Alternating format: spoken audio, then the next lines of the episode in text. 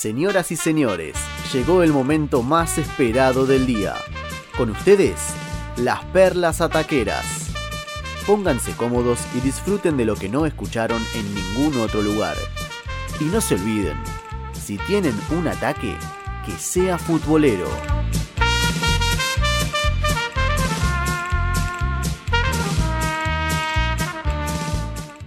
Vamos a arrancar con mi amigo Facu Araujo y la perla que trajo hoy del Auckland City, el equipo de Nueva Zelanda que suele jugar eh, el Mundial de Clubes. Y en este caso, ¿qué va a pasar? ¿Va a jugar? ¿No va a jugar? ¿Lo metieron a dedo?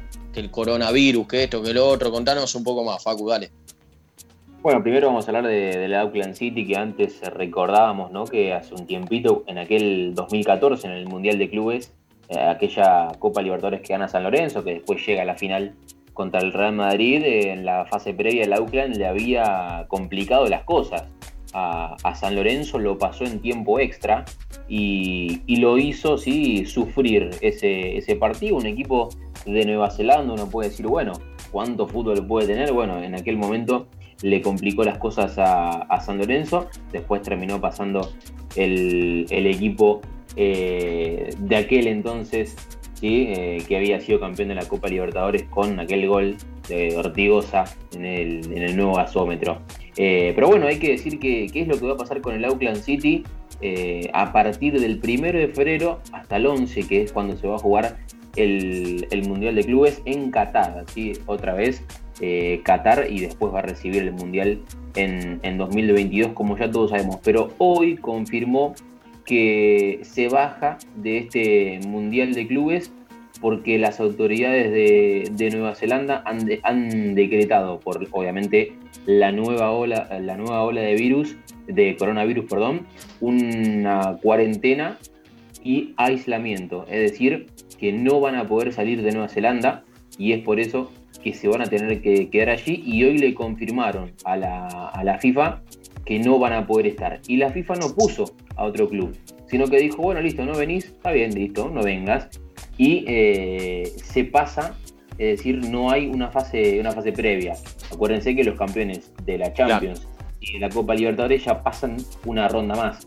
Es decir, ahora no va a haber esa ronda previa y quien va a pasar a la próxima fase, es decir, a tener que jugar contra el, ganador de la Champions, que fue el Bayern Múnich en aquel entonces, eh, o contra el ganador de la, de la, Copa Libertadores, que lo vamos a saber el 30 de enero, es el equipo catarí. ¿sí? Eh, estamos hablando del Ulslan Hyundai, em, que, de, perdón, del Al Dulai es el, equipo catarí, Ulslan Hyundai es el equipo japonés, que ha salido campeón de, de la liga y es por eso que va a estar en, en el Mundial de Clubes pero la noticia de hoy es que el Auckland City, que es un equipo que como decía Gian, tiene su historia, entre comillas, en el Mundial de Clubes porque siempre participa, le comunicó a la, FIFA que no va a poder estar porque las autoridades neozelandesas han decretado una cuarentena obligatoria y aislamiento, es decir, que no van a poder salir. Obviamente la FIFA ya rápido salió a decir que van a hacer un protocolo sanitario eh, al máximo, sí que no van a dejar eh, que nada se les escape y es por eso que, todos los equipos que van a ir y que son el Al Durai, como decíamos que es el, equipo local, el Al Ali, el Bayern Múnich, campeón de la, de la Champions, el Ulsan Hyundai, el equipo japonés,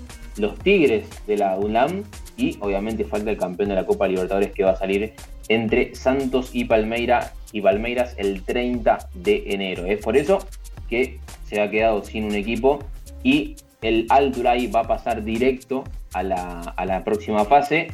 El 19 de enero, es decir, en cuatro días, se va a hacer el sorteo. Y ahí vamos a saber quiénes son los que se van a enfrentar. Estupendo, Facu, ahí con la primera perla ataquera de esta noche. Mientras tanto, vamos con la segunda perla ataquera. Ger, querido, tenés dos minutitos eh, para volar con Wayne Rooney. Dale.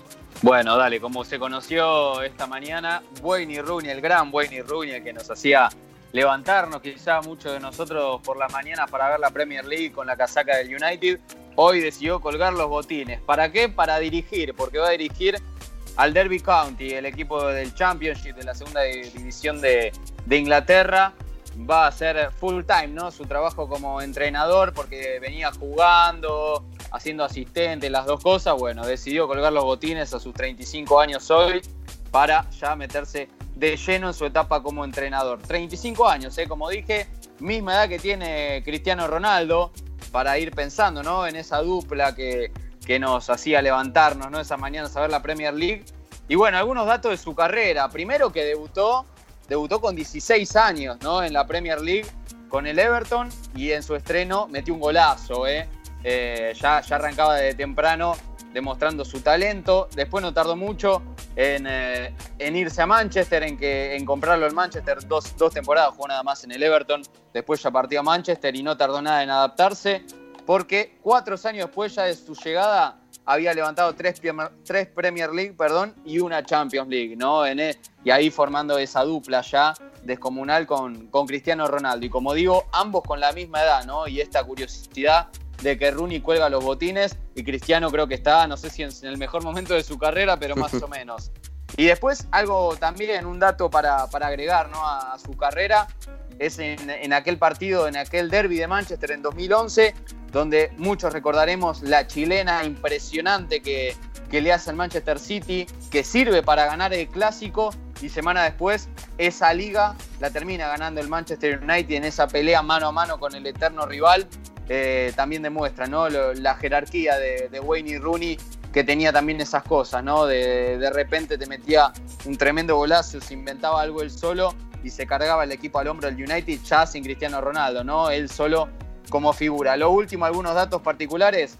20 temporadas en su carrera como profesional, como futbolista, 17 títulos, los 17 con el Manchester United, es el máximo goleador en la historia de los Red Devils con 253 goles. Es el segundo máximo artillero, artillero perdón, de la historia de la Premier League con 208 goles. El máximo goleador de la historia de la selección de Inglaterra con 53. Ganó el premio Golden Boy y fue nominado siete veces al Balón de Oro. ¿eh? Así que hoy Wayne Rooney comienza su carrera como entrenador a sus 35 años y ya dejó de lado esa linda etapa que nos trajo, que nos tuvo tantos recuerdos, ¿no? Y gratos recuerdos como futbolista. Espectacular, Ger querido. Momento esperado de la noche, ¿eh? Momento de la perla de Martín Dal Lago, ¿eh? Y Jorge Almirón con una conferencia de prensa algo extraña, ¿no? Sí, con problemas, puede, puede decirse, bastantes problemas eh, contextualicemos un poco, Almirón está dirigiendo el Elche, el equipo que, eh, del cual es dueño Cristian Bragarnik. Tiene el 99% del club, lo compró eh, el año pasado. Elche está en la posición número 18 de 20 en la Liga Española, tiene 16 puntos apenas en 16 partidos, no le está yendo muy bien hagamos un asterisco, recién ascendió, tampoco es que es una decepción, pero bueno, por ahora no está cumpliendo el objetivo de salvarlo, puede porque el, el número 15, por ejemplo, está 19, tiene 19 puntos, así que... Había eh, arrancado bien igual, había arrancado ah. bien, ahora cayó un poquito. Había arrancado bien, equipo de varios argentinos, me acuerdo que se hablaba de nuevo Cataña, lo tiene a, a Boyé, Guido Carrillo, Marcone, Rigoni, el Ruso Rodríguez, Sánchez Miño, varios argentinos en el equipo y bueno, el técnico argentino Jorge Almirón que está teniendo algunos problemas más allá de los futbolísticos, porque hoy estaba por hacer una conferencia de prensa que estaba programada para las 12.30 del mediodía hora de España. ¿Qué pasó? Ya no es la primera vez que, que le pasa esto. Llegó tarde a la conferencia, conferencia virtual. Se conectó considerablemente tarde. 12, 14.45, eh, perdón, 14.45 se conectó. Dos horas 15 minutos más tarde. Pero ya había pasado en otras ocasiones esto de que llegaba tarde a las conferencias. Y, por esto de la falta de respeto que creen que es, eh, lo creen los periodistas, hoy arreglaron desconectarse todos. Entonces, cuando llegó Almirón a las 14.45, ¿qué hizo? Se conectó y no había nadie ahí en la conferencia virtual. ¿Qué pasa? Está, se cayó el sistema, se cayó internet, empezaron a averiguar por ahí y no, se dieron cuenta que todos los periodistas habían acordado en privado salir de la conferencia por esa falta de, respeto, así que con problemas Jorge Almirón que si se pone en contra del periodismo, ya no le está haciendo muy bien, eh, ya no le está haciendo muy bien contra los números, encima tiene en contra el periodismo, habla mal de nosotros, ¿no? Esto, pero es una realidad que pasa que se le va, se le va a complicar bastante. Entonces, y hoy Almirón, después de todo esto, eh, emitió un comunicado en su cuenta de Twitter, puso, eh, me llevo más tiempo de lo pensado la preparación del entrenamiento y el partido de mañana. Espero que lo comprendan. Saludos. Ah, en su Twitter pidió unas disculpas un poco extrañas. Sí. Eh, de compromiso me parece más que nada, pero bueno, mañana va a estar jugando el Elche contra el Valladolid y veamos, vamos a ver cómo le va. Bien, muy buena, la verdad. Martincito al lado con esto que, le ocurrió ¿no? a Jorge Almirón. Le pegamos entonces derechito Robbie Platt su momento eh, con su perlo ese informe directamente traído desde Zurich. Desde Zurich, directamente. Llegué al país hace unas horas, me hicieron el PCR, me dio negativo por suerte. Bien. Y tengo, tengo en mis manos el, archivo, el archivo importantísimo. Comprometedor. Comprometedor. Eh, que, tiene varios datos de lo que fueron las transferencias del año 2020. Es un reporte que la FIFA viene haciendo ya hace unos años y cuando termina el año o a, principios del año siguiente lo da a conocer y ya de entrada hay algo muy llamativo, porque es un archivo de un PDF con varias, varias páginas y tiene muy pocas fotos, muy pocas imágenes, pero la principal es el Toto Salvio con la de Boca. Ah, ¿Por qué? abrís el PDF y donde está el título, tipo Global American Transference 2020, sí. foto de Toto Salvio. Mira. Para arrancar. Y después, primero viene un índice con todo, todos los datos que tiene el, archivo. Y después separa una foto de Ortigosa con la Libertadores. Una foto de Ortigosa levantando la copa. Ah, ¿qué tiene que ver? Rarísimo, no entiendo por qué. Y después, si seguís mirando, hay tres fotos en total y la tercera es de jugadores de River. Se los ve a Borré, a Palacios y a Martínez Cuarta eh, festejando un gol en cancha de boca, por ejemplo. No sé, me llamó la atención. algo al fútbol argentino? No sé, son todas, todas imágenes del fútbol argentino. es algo que apenas lo dije. Qué raro esto. Seguí buscando y eran las únicas fotos de así que había. Y bueno, eran todas de fútbol argentino. De Boca, San Lorenzo y de River. Eso para arrancar. me llamó la atención de entrada ahí en Zurich todos estaban eh, sorprendidos en ese eh, caso. Robbie, Robbie, esto antes de que sigas, esto se puede, cualquier persona eh, lo puede ver. Sí, sí, si ponen en, en, Google, en cualquier página, ponen reporte global de mercado de transferencias de la FIFA, se descargan todo el archivo, está en inglés, pero bueno, los hay mucho cuadro, mucho gráfico que se, entiende. Se entiende, se entiende, es bastante simple. Así que bueno, traigo un par de datos de los más llamativos de ese, de eso, de ese informe que saca la FIFA año a año. Bueno, ya sabemos que el 2020 fue un año bastante complicado en todo.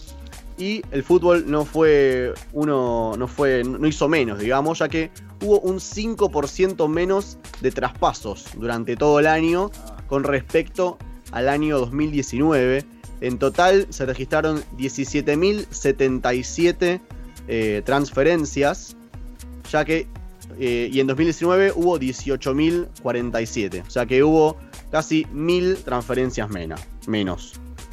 Pero sin embargo, comparándolo con el año 2018, el 2020 tuvo más. O sea, fue raro, fue como 2018 fue bajo, 2019 fue muy alto y el 2020 se quedó en el medio. O sea, se, posó entre, esos dos años.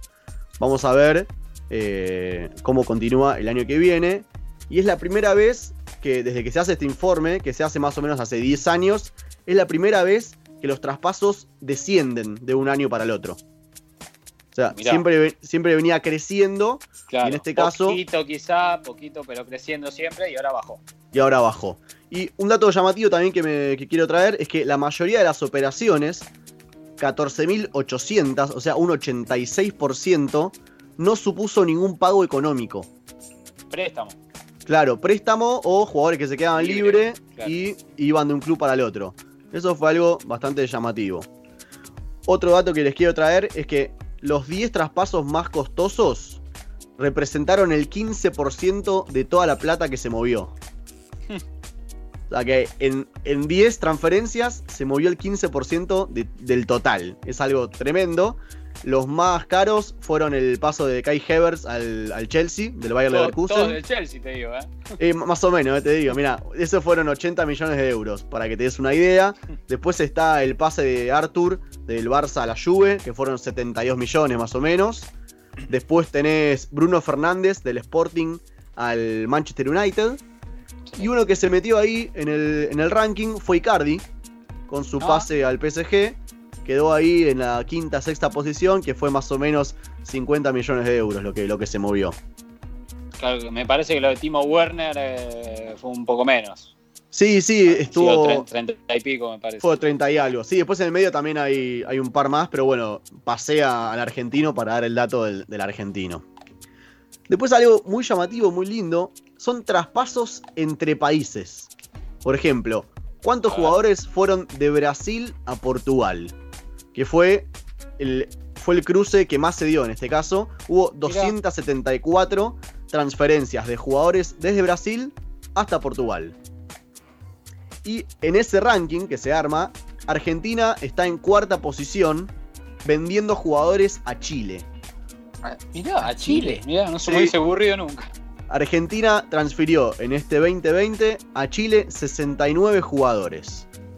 Y dos pasitos más abajo está Argentina con Uruguay, que pasaron 63 jugadores. No, Así que. Mirá vos, la- hay datos muy, muy lindos, muy llamativos. Otro que también que me quiero, que quiero hacer, hacer foco es la comparación entre 2019 y 2020, pero en meses. Nosotros sabemos que siempre eh, la etapa fuerte es julio y agosto de, de transferencias por el mercado europeo. Y a ver, en julio del año pasado, julio 2019, hubo 4.500 transferencias. Y este año hubo 1.377. O sea que hubo un 25% menos. O sea, muchísimo menos. Es una locura. Sí. Y en agosto pasa algo similar, que el año pasado hubo 3.600 ventas y este año hubo 2.300. Y ahora sí, para no aburrirlos con muchos números, para cerrar, Argentina está en el puesto número 2, detrás de Brasil, en cantidad de jugadores por nacionalidad que fueron transferidos. Ah, O sea bien- que- vienen a buscar mucho acá entonces. Claro, no, no, en todo el mundo, no solo de Argentina, sino jugadores argentinos. Ah, que se movieron entre ligas. Brasil está primero con 2008 jugadores. O sea, 2008 jugadores brasileros cambiaron de club en el año claro, 2020. se, se transfirieron. Sí. Claro, no, no- no de la Liga Argentina, sino de nacionalidad de Argentina. Y en el segundo puesto estamos nosotros con 899. Y me fui a buscar. Y esto es algo que se repite hace cuatro años más o menos. Siempre está Brasil primero y Argentina segundo. En ese caso. Sí. O sea que Argentina y Brasil son los países que, Que- más, que más- jugadores tienen dando vueltas a lo largo del, del globo futbolístico. Y el último dato es que en ese mismo ranking, en cantidad de jugadores, pero por dinero, Argentina está en la sexta posición. Mirá. O sea, tiene muchos jugadores, pero de menor valor, Pero de menor, ya que claro. España, Alemania, eh, Portugal y Francia lo pasaron. Y obviamente Brasil es el que lidera ese ranking por lejos. Tremendo, ¿eh? Tremendo, Robbie. ¿eh? La verdad, excelente informe, excelente perla. Eh, y como dijimos también, cualquier persona esto lo puede ver con apenas googlear un poquito o meterse dentro de la página de la FIFA, lo puede descargar y puede mirar cómo fue todo el tema de las transferencias en este último año y todos estos datos que, que vos estuviste dando. ¿eh? Así que Correcto.